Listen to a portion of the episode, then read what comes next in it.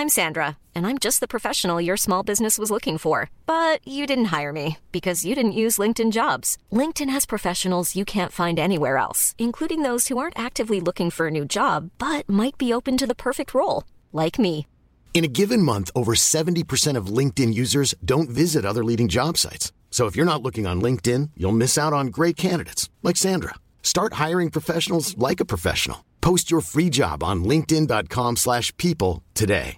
Hey Dave. Yeah, Randy. Since we founded Bombus, we've always said our socks, underwear and t-shirts are super soft. Any new ideas? Maybe sublimely soft. Or disgustingly cozy. Wait, what? I got it. Bombus. Absurdly comfortable essentials for yourself And for those facing homelessness. because one purchased equals one donated. Wow, did we just write an ad?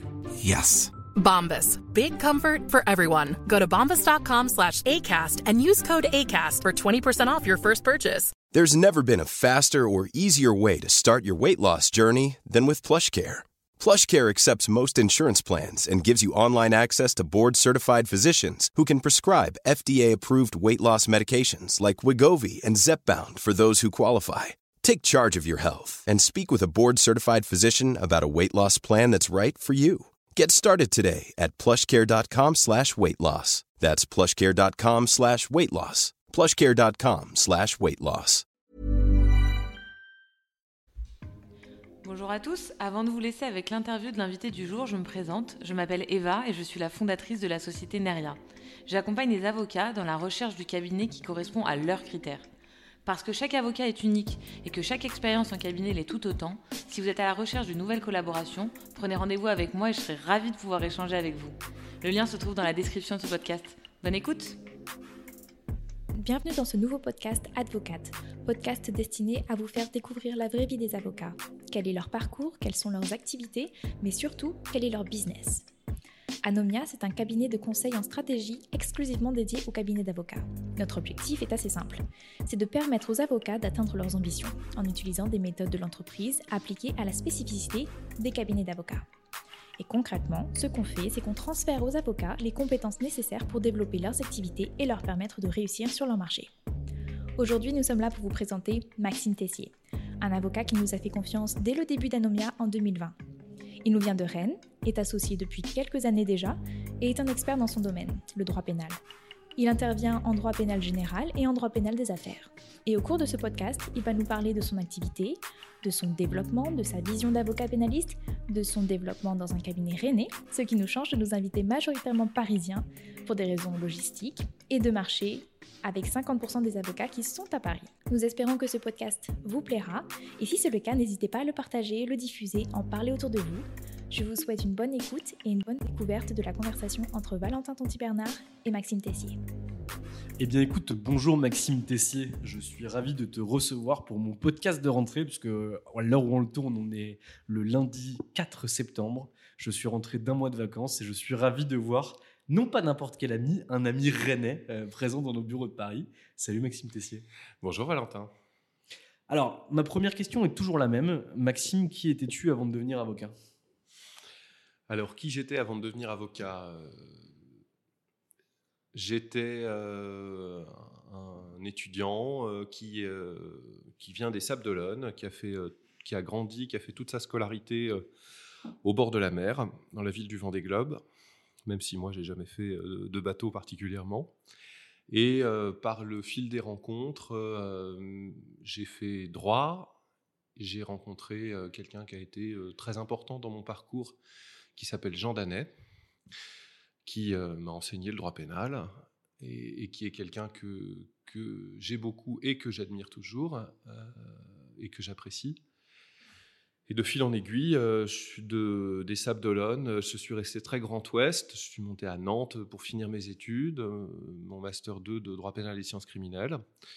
J'ai passé l'examen d'entrée à l'école des avocats en fin de M1 et en même temps que mon M2, j'ai commencé l'école. Et par toujours ce hasard des rencontres et puis toujours grâce à Jean Danet, j'ai rencontré celle qui était ma patronne et qui est devenue mon associée, Catherine Glon, l'une de mes associées, parce que j'ai six associés aujourd'hui. Actuel bâtonnier au barreau de Rennes, c'est Tout à fait, la bâtonnière de Rennes.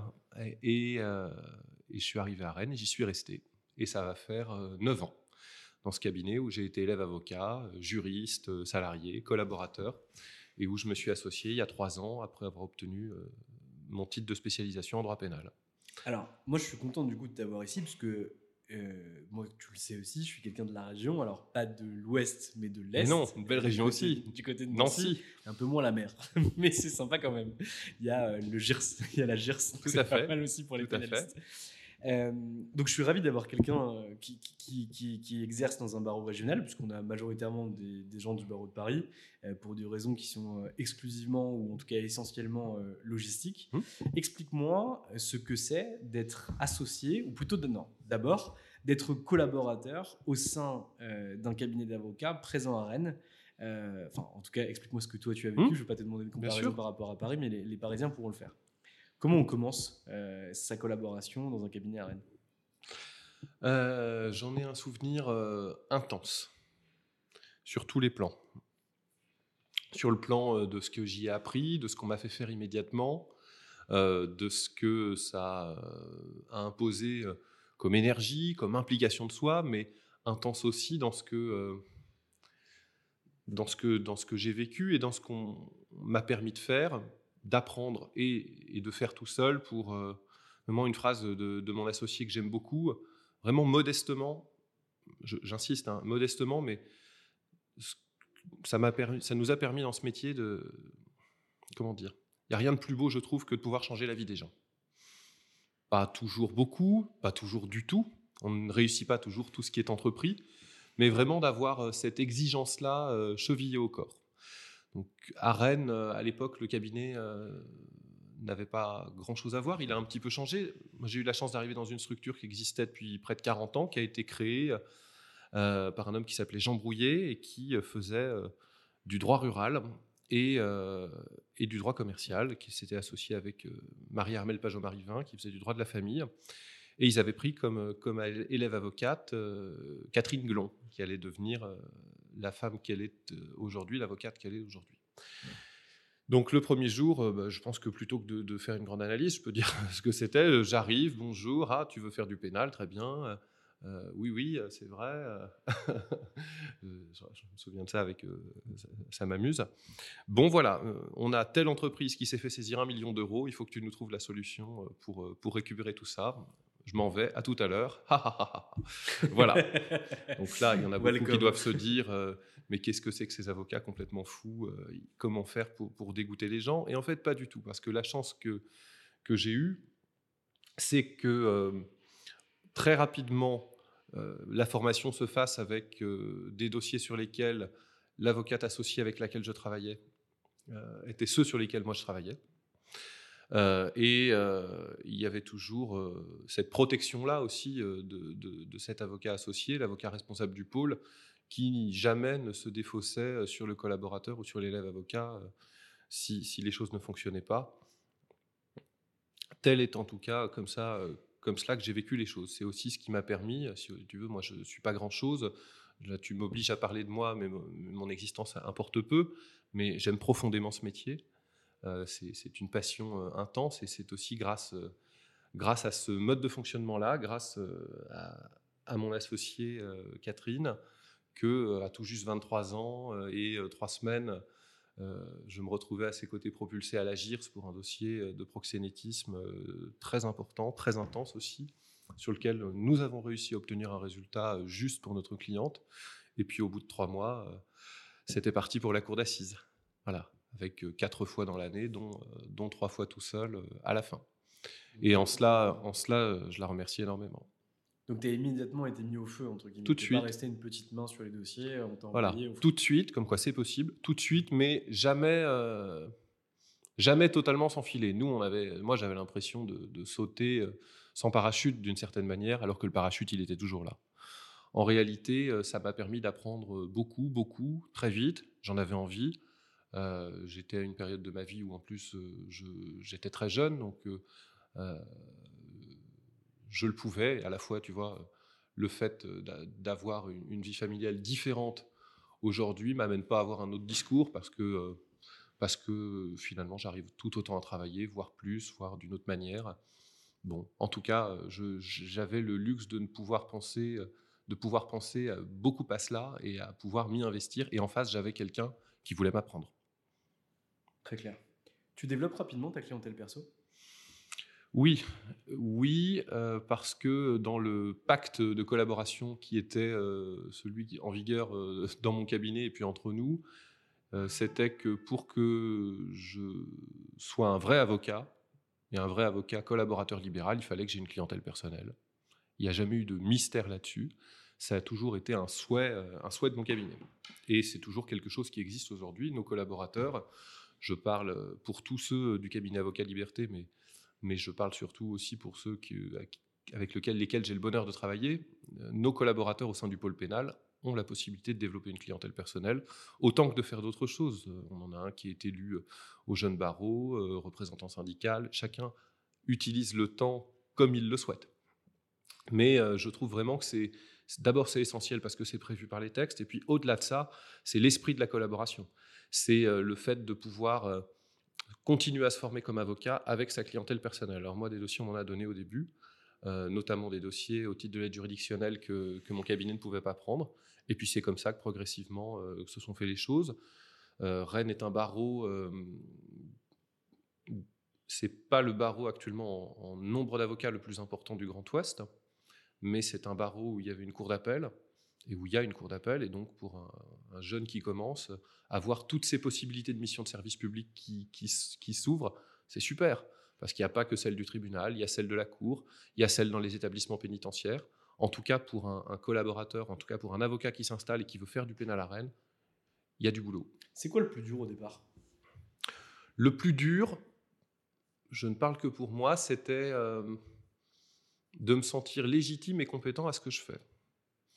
C'est-à-dire que j'ai tout de suite voulu travailler énormément pour compenser ce qui était, je crois, en partie un, et de la nécessité d'apprendre et un, manque de confiance en soi.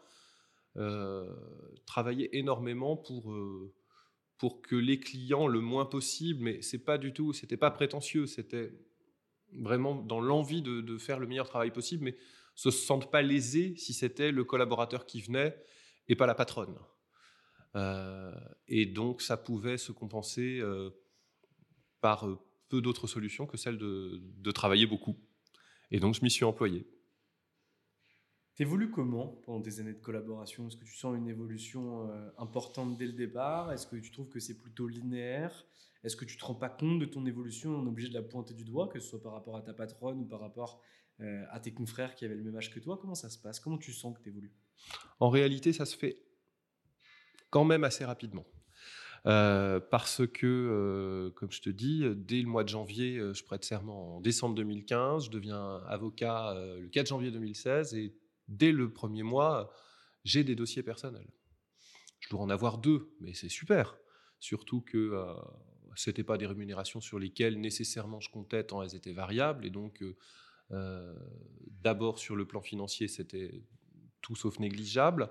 Et euh, par ailleurs, sur euh, le fait de, rencontrer des nouveaux dossiers, de rencontrer des nouveaux clients et de se poser de nouvelles questions, c'est allé euh, assez vite. Ce qui a été un accélérateur aussi, c'est cette confrontation très rapide avec la GIRS et avec la cour d'assises, et un objectif qui était le, mien, que, que, j'avais dit à certains dans mon cabinet, mais qui était un objectif que je m'étais fixé, qui était au bout de quatre ans, de voir s'il me serait possible de présenter euh, le certificat de spécialisation en droit pénal. Moi, j'étais passionné de pénal, je savais que je voulais faire absolument que cela. Mon stage m'avait permis, parce que mes associés font d'autres matières, de découvrir autre chose. Et autant euh, je, vois bien sûr tout l'intérêt qu'il y a dans les autres matières, mais je le vois sous l'angle de ce que sur une question pénale, je peux apporter par exemple à mon associé en commercial, en droit rural, en droit de la famille. C'est comme ça que je voyais les choses là au début, avant de, de cibler encore plus aujourd'hui mais euh, assez rapidement. Et ce qui a, bousculé euh, aussi les choses, c'est qu'à un moment euh, de ma collaboration, en troisième, troisième année, quatrième année, parce que c'était possible et parce que ça m'intéressait de continuer à développer, bah, tout simplement, c'est pas une idée révolutionnaire, mais j'ai ouvert un site internet et j'ai fait de la publicité personnelle. qui a généré un certain nombre de dossiers que j'ai pu apporter aussi au sein de mon cabinet quand on a décidé de s'associer euh, pas longtemps après. Très clair. Euh, pourquoi tu as passé le certificat de spécialisation et qu'est-ce que concrètement ça t'a apporté? Est-ce que ça t'a apporté une légitimité vis-à-vis de tes confrères ou vis-à-vis de tes clients et ou vis-à-vis de tes clients? Alors, le passé, d'abord, c'était, je le souligne, une, politique euh, de notre cabinet vers laquelle on, souhaitait tendre, on souhaitait que, que, que, nous puissions envisager tous de passer des certificats spécialisation.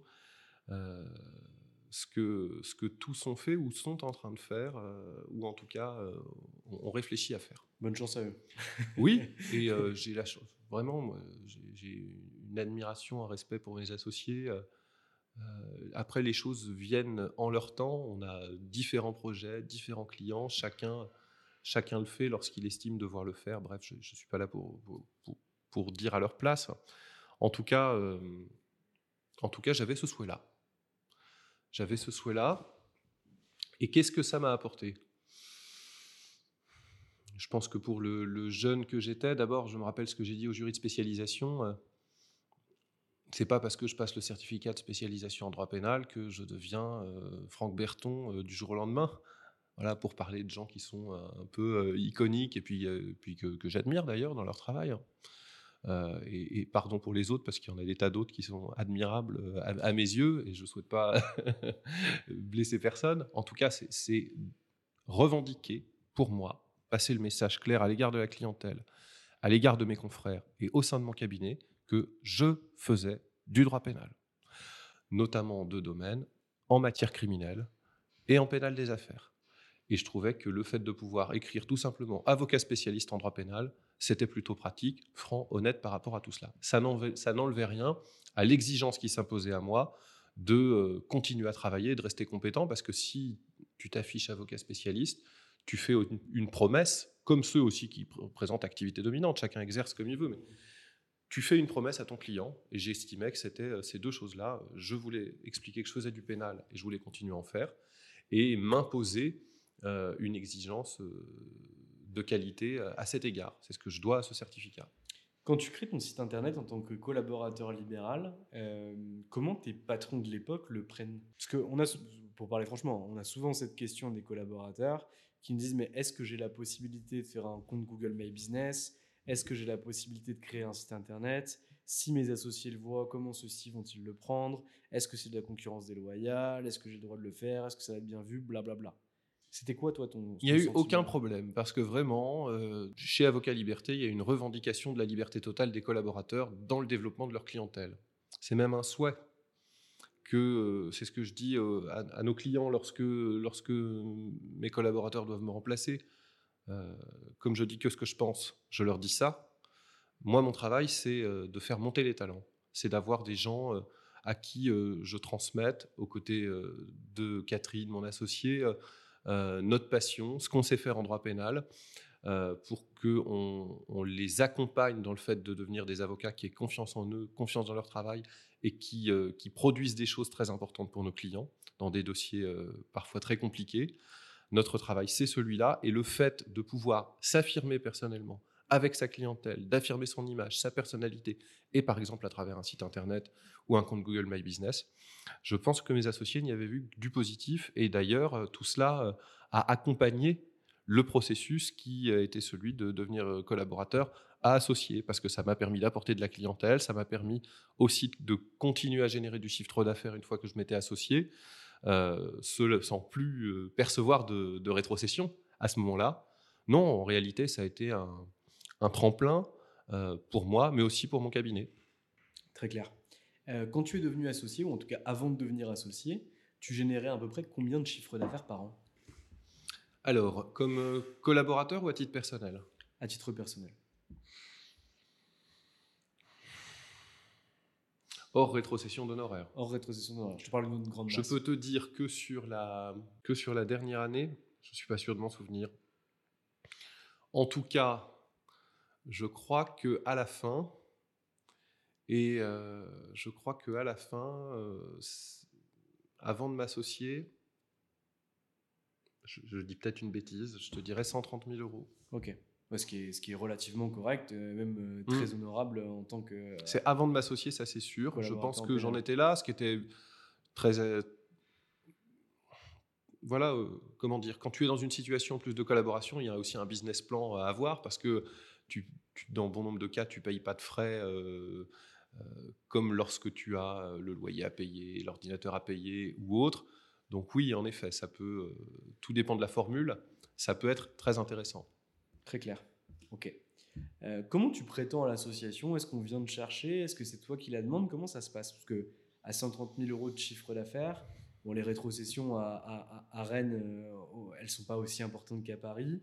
Non, mais c'est le barreau, euh, c'est le barreau de région, l'un des barreaux de région, si ce n'est le barreau de région, qui, qui paye dans les minima hein, prévus par l'ordre le mieux les collaborateurs. D'ailleurs, les, chiffres viennent d'être augmentés parce que les collaborateurs en première année à Rennes sont payés désormais 2700 euros hors taxe et en deuxième année 2900 euros hors taxe. Euh, c'est-à-dire plus que dans que dans d'autres barreaux. Mais c'était quoi ta question? La question c'était de dire, ben, par rapport à ta rétrocession d'honoraires, oui. Euh, le chiffre d'affaires personnel que tu engendrais était très important. Oui, il était plus important. Euh, on peut même dire, sans trop se mouiller, qu'il était trois fois plus important que la rétrocession que tu pouvais toucher. Entre deux et trois fois. Entre deux et trois fois, pardon. Euh, donc, est-ce que là, il y a eu un blocage à ce niveau-là? Est-ce que tu te dis, en fait, soit je peux devenir associé au sein d'Avocat Liberté, donc mes mhm. associés viennent me chercher ou je présente mon association, ou malheureusement, je devrais aller m'installer ailleurs, ou est-ce que finalement, tu arrives encore à tenir les deux? Mes associés avaient précédé le pas, avaient précédé la chose.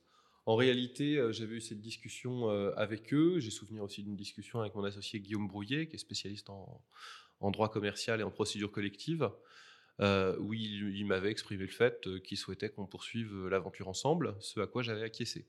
Et donc cette fin de collaboration, c'est aussi en cela que j'avais lancé toute cette communication je parle du site internet parce que c'est ce qui avait mieux marché avec Google My Business, mais j'avais testé des tas d'autres trucs. C'était une période formidable où on pouvait, où je pouvais, mais je peux toujours aujourd'hui, hein, mais où j'avais essayé Facebook, etc. J'étais un peu parti à la pêche, faire des tests, voir ce qui marchait, voir ce qui était utile pour les clients.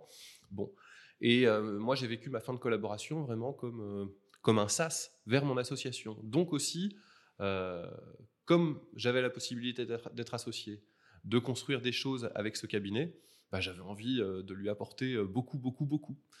Euh, donc c'est dans ces conditions-là que ça s'est joué. Très clair.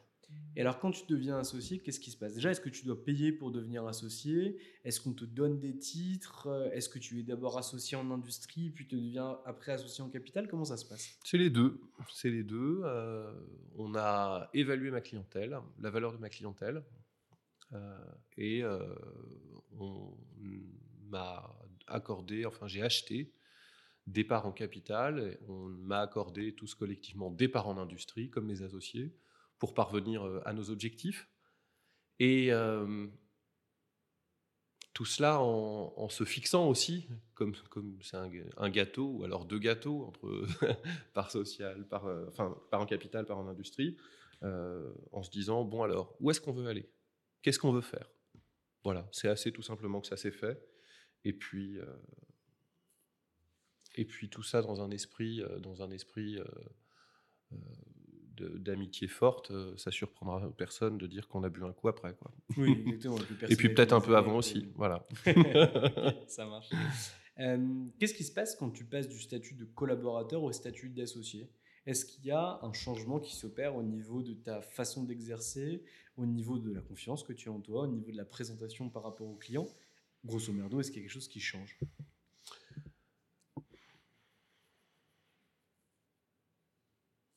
Oui, il y a des choses qui changent. Il y a des choses qui changent. Euh, mon souci est de ne pas, euh, de ne pas que, tout change non plus totalement ou tout d'un coup, parce que j'étais dans un cabinet où euh, je suis arrivé, où j'ai franchi la porte comme candidat à un stage d'élève avocat et où euh, je me transformais du jour au lendemain à devenir euh, l'employeur de personnes qui, qui aussi m'avaient formé. Et je pense là à mes, assistantes et assistants, vraiment sans qui je ne serais pas l'avocat que je suis aujourd'hui. C'est aussi avec eux que j'ai appris mon métier, que je rends des services à des clients et je veux leur rendre hommage. Donc, tu, tu arrives pas comme ça en disant bonjour, c'est moi le roi et le patron. Et d'abord, j'ai pas été élevé comme ça.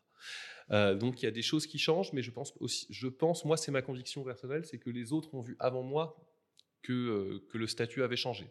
Et donc en réalité, c'est à, moi d'être à la hauteur de cela. Donc, vis-à-vis des clients, je crois que ça a été au fond plus simple, mais en fait vis-à-vis des clients de mon cabinet, ceux que je continuais à accompagner, que j'accompagnais avant comme collaborateur, mais dont je pouvais être perçu par eux véritablement comme, comme le responsable du dossier. Ça a facilité les choses avec cela. Après, avec les nouveaux clients, comme il y a assez peu de récurrence, heureusement, parce que ça finit par s'appeler de la récidive sinon, dans notre métier, comme il y a assez peu de récurrence, ça n'a pas changé grand-chose, si ce n'est que on, s'attache à être sérieux sans se prendre au sérieux, à apporter un service.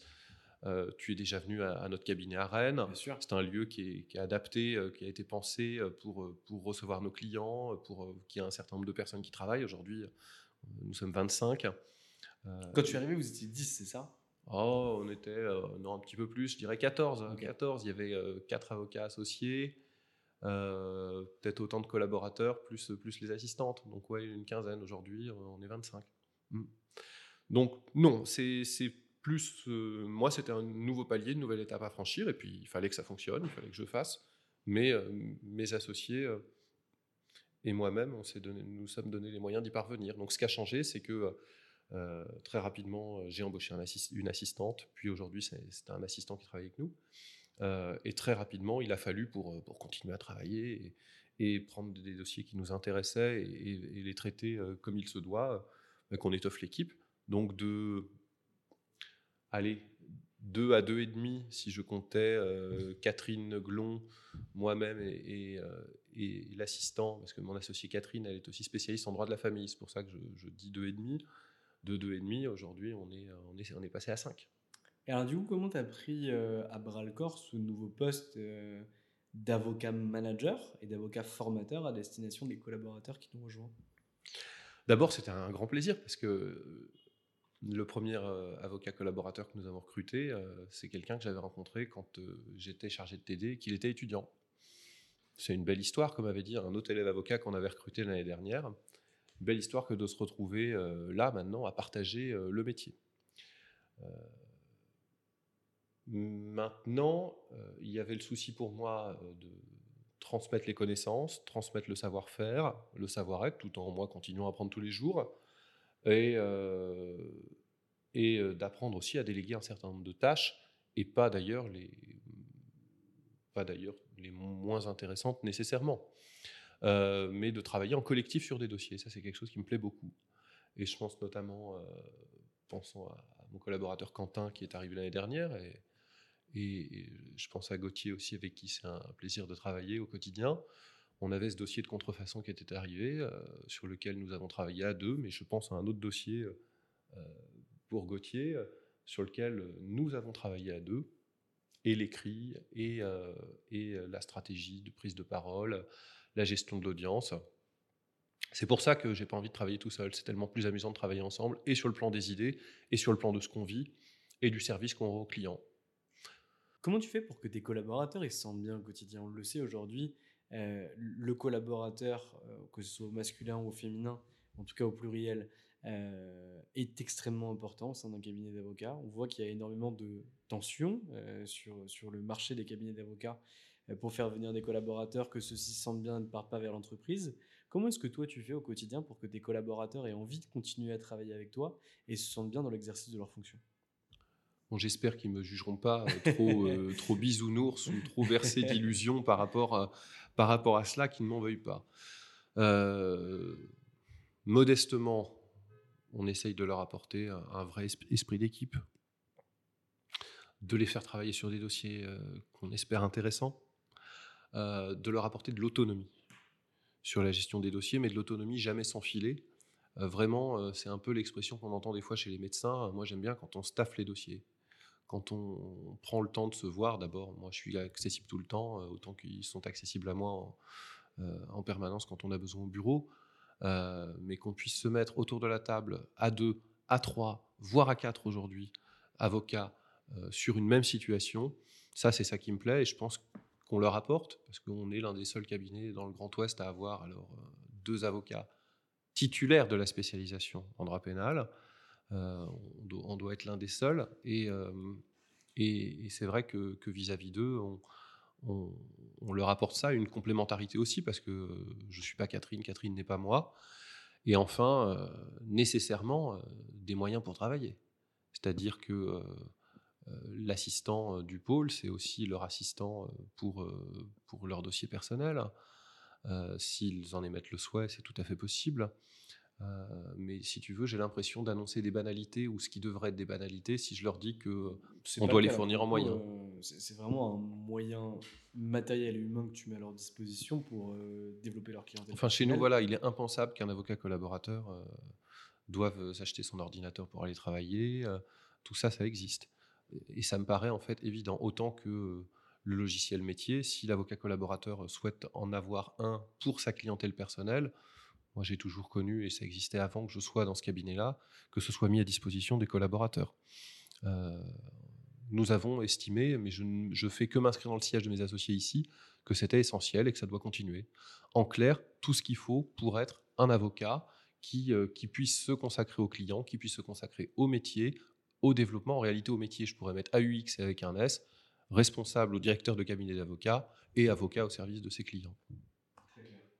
C'est quoi ton ambition aujourd'hui avec euh, ton département, toujours évidemment modestement? Euh, je peux pas m'empêcher de dire modestement, si tu veux, parce que euh, encore une fois, parce je sais que vraiment, les vous avez besoin de dire modestement. Je non, mais parce que si tu veux, les gens ils me connaissent pas, et puis euh, je, dis les choses comme je le pense. En fait, je le dis parce que c'est vraiment le travail, le travail, le travail. J'ai pas, je sais pas faire autrement que ça. Je sais pas si je réussis tout, mais c'est seulement en travaillant, en y réfléchissant ensemble. Donc, qu'est-ce que j'aimerais faire maintenant là-dedans? Euh, C'est qu'on continue à, travailler nos dossiers pour, euh, pour euh, être ce que j'aimerais, qu'on soit identifié comme parmi des références dans le Grand Ouest en pénal criminel et, et en pénal des affaires. Après le pénal criminel, si tu veux, par abus de langage, et les professeurs de droit s'en remettront, j'y inclus aussi euh, les agressions sexuelles qui passent devant le tribunal correctionnel. Ça, c'est des dossiers qui nous intéressent, sur lesquels on, travaille beaucoup. Euh, c'est aussi pour ça que nous avons ouvert à Paris cette année, pour rendre service à nos clients. Pas pour devenir avocat au barreau de Paris, il y en a suffisamment comme ça, euh, quoique j'en sais rien en fait, il y en a suffisamment. On dit toujours il y a trop d'avocats. Moi je trouve qu'il y a besoin de droit. Donc s'il y a des avocats, c'est très bien. Euh, mais ça rend service à nos clients parce que tout breton que, nous sommes, euh, je vais aussi vite euh, à mon bureau à Paris ou au tribunal de Paris que, que je vais dans le Morbihan ou dans le Finistère. Sauf que les activités de nos clients, elles peuvent avoir lieu dans notre cœur de, région, si tu veux, en Bretagne, mais partout en France. Et si on peut leur rendre service ici, c'est très bien. Ça a été une, belle ouverture, l'ouverture du, bureau parisien. Est-ce que ça a apporté euh, du, chiffre? Est-ce que ça a, des, clients qui ne vous voyaient entre guillemets qu'à Rennes ou que dans le Grand Ouest vous ont apporté de nouveaux dossiers? Qu'est-ce qui s'est passé? Eh bien, tu vois, on a ouvert au début de l'année ou en fin d'année dernière. Au début, ça a commencé par rendre service à des clients que nous avions déjà. Rendre service dans le sens où on pouvait programmer des réunions ici. Euh, et puis aujourd'hui, je m'aperçois que des personnes viennent nous voir euh, pour cela aussi. Pourquoi? Parce qu'ils ont leur vie entre la Bretagne et Paris. et euh, voilà, tout simplement. si tu veux, à 1h30 ou à 1h, 1h30 euh, en train, il n'y a, pas, a, a pas à discuter. C'est un, il y a Nancy aussi. ouais, mais c'est vrai. Voilà, sauf que oui, oui. il y a moins de personnes qui ont une maison secondaire. Rennes-Nancy, 1h30, euh, Rennes-Nancy, 1h30, ce serait formidable. Ouais, ça serait beau. ça n'existe pas malheureusement. Mais ça, ça, il y, a des gens qui sont venus nous voir pour ça. Tu vois, exemple, la semaine dernière, je me trouvais euh, dans les Hauts-de-Seine, en garde à vue criminelle, pour un jeune homme euh, breton, mais qui avait des activités aussi à Paris. Euh, et qui, voyant qu'il était convoqué en région parisienne, mais lui ayant toutes ses attaches en Bretagne, s'est dit tiens, Rennes, ce serait le bon compromis. Avocat liberté pour le droit pénal le fait. On s'est rencontrés. Moi, je suis parti dans les Hauts-de-Seine faire ma garde à vue sur la journée, où d'ailleurs j'étais content, on rate pas tout, on a obtenu le classement sans suite immédiat de l'affaire. Euh, on est retourné en Bretagne, lui et moi. Le travail était fait. Et on pouvait le faire. J'aurais dû le recevoir par ailleurs de manière confidentielle, de manière efficace euh, à Paris eh bien, je lui ouvrais les portes rue de Rennes, oui, parce que pour pas me perdre, non, c'est une blague. J'avais dit à mes associés, qu'est-ce que j'aimerais bien qu'on ait, qu'on ait des bureaux rue de Rennes. Peut-être que certains m'ont dit, ah, ça va être compliqué. Et donc, il ne faut pas me dire ça parce que, parce que finalement, nous avons réussi à trouver euh, des locaux euh, rue de Rennes. Voilà, au moins, c'est la sortie de la gare Montparnasse. Puis nous, dans notre tête, on se sent un petit peu chez nous. Très clair. Est-ce que tu aurais euh, deux histoires à nous partager que, que tu as pu vivre en tant qu'avocat pénaliste? D'un côté, une histoire où tu es vraiment fier euh, de ce que tu as pu faire, euh, du travail que tu as accompli, que ce soit par rapport aux résultats, par rapport à la relation que tu as pu avoir avec ton client, euh, à son entreprise ou, à sa famille. donc tu, es vraiment fier mmh. et, vraiment content de, cette affaire-là.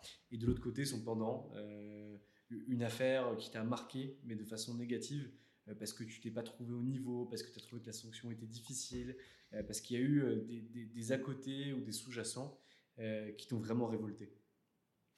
Ouais, ouais, ouais. Et, je vais, ça va t'amuser. Est-ce que je peux m'en permettre une troisième? Parce qu'il y en a une un peu exceptionnelle. je vais commencer par celle-là. Celle un peu exceptionnelle, c'est, euh, le fait un jour de, de décembre 2021 euh, de, de, recevoir une convocation devant le juge des libertés de la détention. Et le juge indique. Euh, non, c'était pas 2021, c'était 2020. C'est important. Hein. c'est vraiment important. Le, le, juge dit votre, la comparution de votre client se fera par visioconférence et en application des règles Covid, vous ne pourrez pas refuser. Et ce jour-là, j'ai déposé une question prioritaire de constitutionnalité, estimant que imposer à quelqu'un euh, de comparaître devant son juge qui doit statuer sur sa liberté par visioconférence, c'est porter une atteinte disproportionnée à sa liberté, euh, tant l'atteinte euh, ici est forte au droit d'accès à son juge et donc à la qualité de la décision rendue, en tout cas sur la forme. Et euh, de fil en aiguille, cette petite question posée euh, à l'aube du réveillon euh, m'a conduit devant le Conseil constitutionnel au mois de mai 2021, où j'ai eu l'honneur de solliciter que cette ordonnance soit abrogée, ce qui a été fait.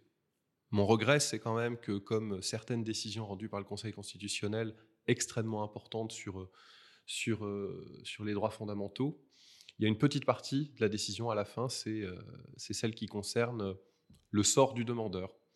Et je regrette que, comme euh, d'autres décisions importantes, la décision qui, a dit à mon client, bah oui, il était contraire à la Constitution de vous forcer à comparer de la visioconférence. Donc cette décision, elle se termine par, euh, mais bon, la décision ne vous est pas applicable. Je trouve ça quand même très injuste. Pour des raisons d'ordre public, c'est ce qu'indique la décision. C'est-à-dire que le Conseil constitutionnel a raison, fait la promotion de la question prière de constitutionnalité euh, comme euh, étant la question citoyenne. Je trouve quand même regrettable qu'elle ne s'applique pas euh, ici aux citoyens qui la posent et qui, fort heureusement, entre-temps, avaient été remis en liberté. Il y a un truc que, que j'arrive pas à comprendre sur, sur ça, parce que quand euh, un avocat va soulever euh, devant n'importe quelle juridiction la nullité des gardes à vue qui ont pu être réalisées ou la nullité de certaines pièces de procédure qui ont eu lieu, on va annuler en cascade ou pas ce qui s'est passé au préalable.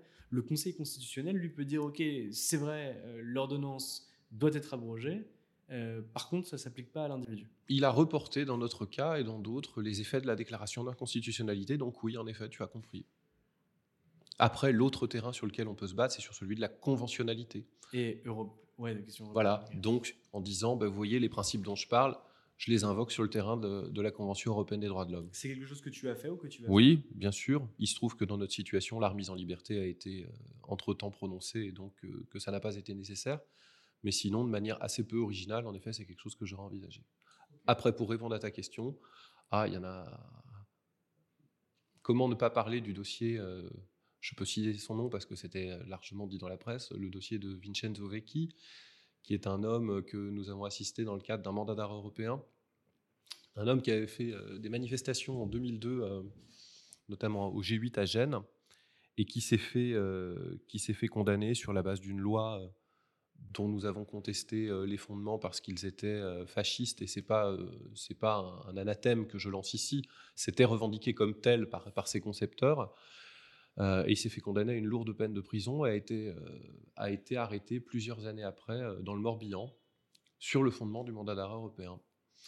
Et cette affaire, elle a duré quatre ans, où on est passé à la cour d'appel de Rennes, qui l'a remis en liberté après avoir annulé la procédure, Cour de cassation qui a cassé cette décision qui nous a renvoyé à Angers.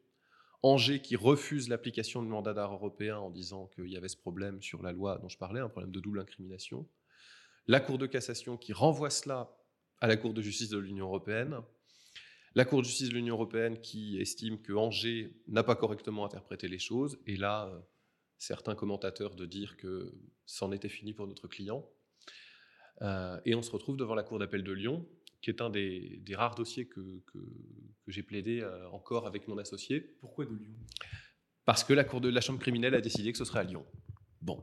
D'accord. Alors, je me suis demandé euh, deux choses. C'est est-ce que bah, raison, raison un peu sérieuse, c'est il fallait sans doute, je sais pas, prendre des cours d'appel qui régulièrement pratiquaient le mandat d'arrêt européen. L'autre chose un peu malicieuse, mais j'avoue que c'est vraiment sur le ton de la boutade que je l'énonce, c'est est-ce que le fait de faire Rennes, Angers, puis Lyon, ça nous a rapproché pas progressivement de l'Italie pour mon pauvre client. Bon, toujours est-il que, c'est un dossier que nous avons fini par gagner à Lyon au mois de février. La Cour d'appel de Lyon a refusé la remise euh, en faisant droit à un, de nos moyens qui a été retenu dans d'autres affaires aussi, euh, qui est l'atteinte disproportionnée au droit au respect de la vie privée. Estimant qu'elle pouvait plus revenir sur cette qualification euh, fasciste, estimant que ce n'était pas possible, la Cour de justice de l'Union européenne nous ayant vraiment fermer les portes, ce qui est très inquiétant euh, d'ailleurs. Euh, nous avons dit, mais euh, est-il raisonnable de renvoyer quelqu'un 12 ans de prison chez lui pour... Ah, il n'y avait pas que ça, mais la dégradation de pots de fleurs et autres, n'est-ce pas disproportionné? Nous avons été suivis et là, c'est pas simplement nous qui étions heureux et soulagés du résultat, ce sont des centaines de personnes qui se sont mobilisées pendant 4 ans, qui, qui ont eu les larmes aux yeux pendant plusieurs jours de voir leur ami pouvoir euh, être libéré euh, enfin après quatre ans d'une procédure euh, extraordinaire. Alors moi, il y a un truc qui m'intéresse, outre la, beauté de cette affaire et de la libération que vous obtenez. comment vous chopez ce dossier? Il est originaire de Rennes, ce monsieur?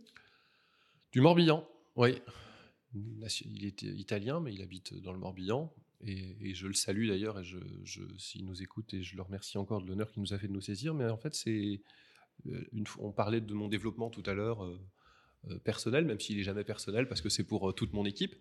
Mais là, c'est par mon associé Catherine que ce dossier il arrive. Et on décide de le travailler ensemble et de mettre cette complémentarité que nous avons et qu'on essaye de, refaire autrement avec nos collaborateurs qui eux aussi ont des personnalités, des compétences personnelles, bah de, les réadapter comme ça à chaque dossier. Il y en a certains que je suis de, A à Z, du début à la fin.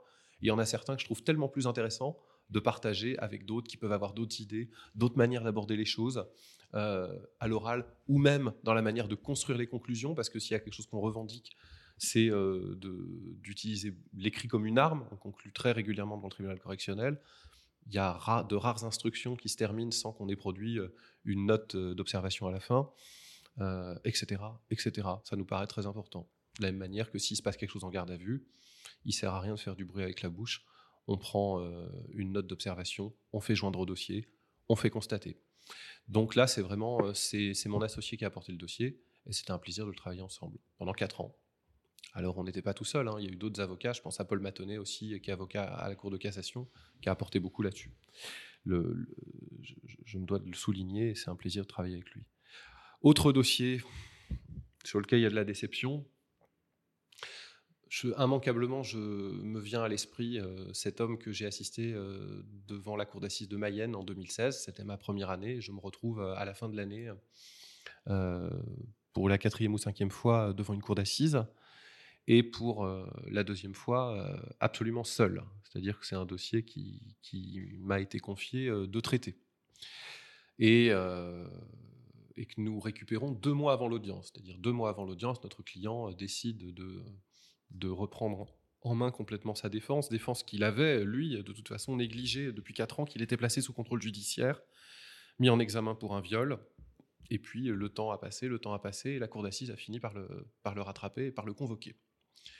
Et euh, j'arrive, euh, ayant analysé ce dossier, euh, à, à, espérer très fortement, à attendre en fait. Et j'essaye de moins attendre aujourd'hui, mais d'aller chercher. Mais à attendre que, qu'on se rende compte qu'il devrait être acquitté. Et donc, euh, quand je dis attendre, c'est pas que je ne fais rien. Je pose les questions, je travaille. Évidemment, je ne les poserai pas comme ça aujourd'hui. Évidemment, euh, je, pense que, j'espère que je le plaiderai mieux aussi, que je donnerais d'autres conseils, même si je pense avoir fait mon travail euh, du mieux que je pouvais. Mais bon, j'avais pas, ça faisait pas un an que j'étais avocat. Mais euh, en contrepartie, euh, j'ai donné toute l'énergie, toute la passion que j'y pouvais. Et ce procès qui durait deux jours, le soir même, je me souviens être terrorisé et me dire j'arriverai pas à le sauver. Je voyais le piège se retourner sur lui. En face, il y avait un avocat de partie civile qui était, qui était très brillant, très pertinent dès qu'il prenait la parole et dont je voyais bien que, qu'il était dangereux pour ma défense. Au début, en fait, sur, sur tout l'interrogatoire de personnalité, je me dis, mais entre ce qu'on perçoit, la réalité, tout ça, c'est une vaste question, un vaste mystère hein, euh, qu'on essaye de deviner quand même. Euh, je me dis, tiens, je marque des points, il y, a deux, trois messages qui passent. Et puis, euh, lorsqu'on est arrivé sur l'interrogatoire sur les faits, c'est absolument catastrophique parce que il a très peu lu son dossier, en a peu parlé à sa famille. Et lorsque les membres de sa famille viennent progressivement à la barre, en face, du côté de la partie civile et du ministère public, on lit un certain nombre de déclarations auxquelles mon client s'est livré en garde à vue, sur lesquelles il revenait complètement à l'instruction puis, à la barre, sur son comportement, et on dit Alors, il vous avait parlé de ça? Et les gens étaient décontenancés, ils passent pour qui? C'était des gens de bonne foi, une famille honorable, des gens qui n'avaient rien demandé, eux non plus. Pas davantage que la partie civile d'ailleurs. Mais ces gens-là sont passés pour des menteurs. Et j'ai trouvé que c'était disproportionné pour eux. Il, euh, le procureur, euh, l'avocat général requiert 7 ans, et je lui dis, euh, je lui demande avant ce qu'il va requérir. Il me dit 7 ans, et il me dit, c'est le tarif ici, c'est le tarif à Laval. Je dis bon. Et donc moi je plaide pour que mon client ne se prenne pas un tarif et que pour, pour que justice soit rendue, euh, on s'intéresse à la preuve, bien sûr, à la preuve de ce qu'il avait fait ou pas, et, euh, que la peine soit proportionnée. Alors, il est acquitté pour une partie, pardon, tu dis. Je comprends pas pourquoi 7 ans. le, viol, si je ne me trompe pas, c'est 30 ans, 20 ans? 20 ans, dans sa situation, parce qu'il était aggravé. Cela dit, tu sais, ce serait intéressant de parler avec d'autres pénalistes, de voir les statistiques. Il y avait un papier dans le monde, il n'y a pas si longtemps que ça, qui disait qu'entre le moment où j'ai commencé aujourd'hui, ce qui est quand même pas vieux, 7 ans, euh, 7 ans aujourd'hui serait ne serait pas parmi les résultats les plus graves. Si on, je trouve qu'on s'est rapproché. Une peine légère, entre guillemets. Légère, je ne peux pas dire ça. Quelqu'un qui part 7 ans en prison, ça ne peut pas être une peine légère. Mais il y a des gens euh, aujourd'hui qui, qui, pour ça, pourraient, euh, pourraient frôler 10, 12 ans selon les cours d'assises. Bon. Mais ce n'est pas la pire infraction, euh, le viol. c'est celle en réalité sur laquelle on a le moins de certitude, que ce soit pour la victime ou pour l'accusé. J'aime pas beaucoup, moi qui n'ai pas la langue dans la poche, me livrer à, à dire c'est pire ou c'est pas pire parce que, parce que ce serait. Euh, non, ce que je veux dire, pardon, excuse-moi, euh, c'est que euh, pour le commun des mortels, pour la société, c'est l'infraction sur laquelle on peut avoir le moins d'éléments matériels et le moins de certitude sur la véracité des propos de l'un ou de l'autre. Tu préfères pas je pense pas. Je sais pas. Ok. Ça dépend. Want to get a chiseled look in the jawline? Sculpt and shape your jawline with added volume from Juvederm Volux XC. Juvederm Volux XC is an injectable gel specifically designed to be robust enough to improve moderate to severe loss of jawline definition. And it is the first and only hyaluronic acid filler approved for the jawline. Add volume to your jawline for a chiseled look with Juvederm Volux XC. For important safety information and to find a licensed specialist, visit juvederm.com that's J U V E D E R M.com. Not for people with severe allergic reactions, allergies to lidocaine, or the proteins used in Juvederm. Common side effects include injection site redness, swelling, pain, tenderness, firmness, lumps, bumps, bruising, discoloration, or itching. There's a risk of unintentional injection into a blood vessel, which can cause vision abnormalities, blindness, stroke, temporary scabs, or scarring. Talk to a licensed specialist to find out if it's right for you. Visit juvederm.com. That's J U V E D E R M.com. Des affaires. En tout cas, euh, que ce soit dans les affaires sexuelles ou dans les autres affaires, euh, j'estime que, que mon travail comme pénaliste, c'est de ne pas renoncer aux règles de la preuve. Mais que je sois pour la défense ou pour la partie civile. C'est-à-dire que quelqu'un me disait l'autre jour à la chambre de l'instruction, euh, euh, la partie civile, parce que c'est moi j'étais pas à plan, c'était sur la mise en liberté, la partie civile va évoquer son émotion ou autre. Euh, ce à quoi je répondais, je vous remercie de bien vouloir nous faire crédit que qu'il n'y ait pas que de l'émotion chez nous, mais aussi de la démonstration.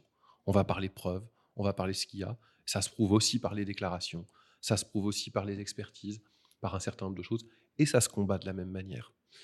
En tout cas, en tout cas, cet homme-là, c'est d'une certaine manière, s'est pris un tarif. Il avait pris, je reprends l'expression qui est celle de l'avocat général. Hein.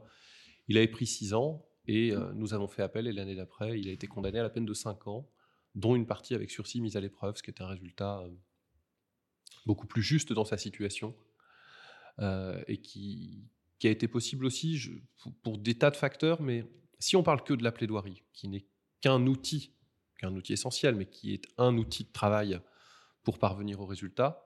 Tu vois, entre les deux années, il y a une année qui s'est passée, j'ai travaillé différemment. Et là, je voyais bien que sur la peine, on avait un, danger très très important qu'il fallait que je travaille dessus. Et tout simplement, j'avais choisi de dire, euh, posons-nous la question du sursis. Et pour vous poser la question du sursis, la loi a dit que vous ne devez pas prononcer une peine supérieure à 5 ans. Si vous prononcez au-dessus de 5 ans, vous vous privez de ce pouvoir-là. Donc, mettez, je ne sais plus comment je l'avais dit, mais accordez-vous le fait de prononcer pas plus de 5 ans. Et ensuite, vous nous l'accorderez ou vous ne nous l'accorderez pas, mais au moins vous vous poserez la question. Bon, il se trouve qu'à la fin, il n'a pas été acquitté, euh, mais que, euh, que la peine n'avait rien à voir et que le, le, procès s'est passé différemment. Pour des tas de raisons. Euh, je pense d'ailleurs qu'il a plus pris conscience de ce qui s'était passé et que nécessairement j'étais le même, mais pas tout à fait le même non plus. Mais ce qui est important, c'est que même si euh, tu, peux dire entre les lignes que c'était ta première année, c'était seulement ta deuxième plaidoirie devant la cour d'assises où tu étais euh, seul, entre guillemets, mmh. ben, il t'a quand même fait confiance. Donc il a estimé euh, avoir été en première instance bien défendu. Oui, oui. Et qui se rassure, c'était pas la première, c'était la deuxième. C'était pas la première, même pas la deuxième d'ailleurs. Mais, mais ce sont des gens qui nous ont fait confiance et à qui la question a été posée d'ailleurs. Et c'est plutôt ça. Euh, est-ce que vous acceptez qu'on y retourne l'année prochaine? La réponse a été oui. Et ils savaient dans quelles conditions on travaillait. Euh, et, l'exigence qui était la nôtre par rapport à, leur propre implication dans le dossier. C'est un honneur d'avoir défendu ces gens-là et, d'avoir euh, participé à cela. Très clair. Maxime, on arrive à la fin de cette interview. J'ai une dernière question à te poser. Qu'est-ce que je peux te souhaiter pour l'avenir? De continuer à y prendre du plaisir. du plaisir euh, intense et de, voilà, euh, d'essayer d'obtenir le meilleur pour nos clients euh, et, cela, et cela vraiment en, ayant plaisir à travailler au sein de notre équipe. Voilà, que chacun, que chacun rentre chez soi le soir en se disant on, a, on, a, on, a, on a essayé de faire du, du bon, même du très bon boulot. Super. Maxime, c'est tout ce que je te souhaite. Je te souhaite aussi bien plus. Euh, je te souhaite que ton activité, elle continue comme ça, euh, que tu prennes toujours autant de plaisir dans ton activité. Tu passeras évidemment le bonjour à Catherine et à tous tes autres associés que je connais très bien. Et je te souhaite tout le meilleur et un bon retour en région Grand Ouest. Et voilà, le podcast est fini pour aujourd'hui. J'espère que celui-ci vous a plu, mais si vous en êtes arrivé jusque-là, je pense que oui. N'hésitez pas à en parler autour de vous, à le partager, à le diffuser et à nous recommander des avocats que vous aimeriez voir sur ce podcast. Bonne journée et à très vite.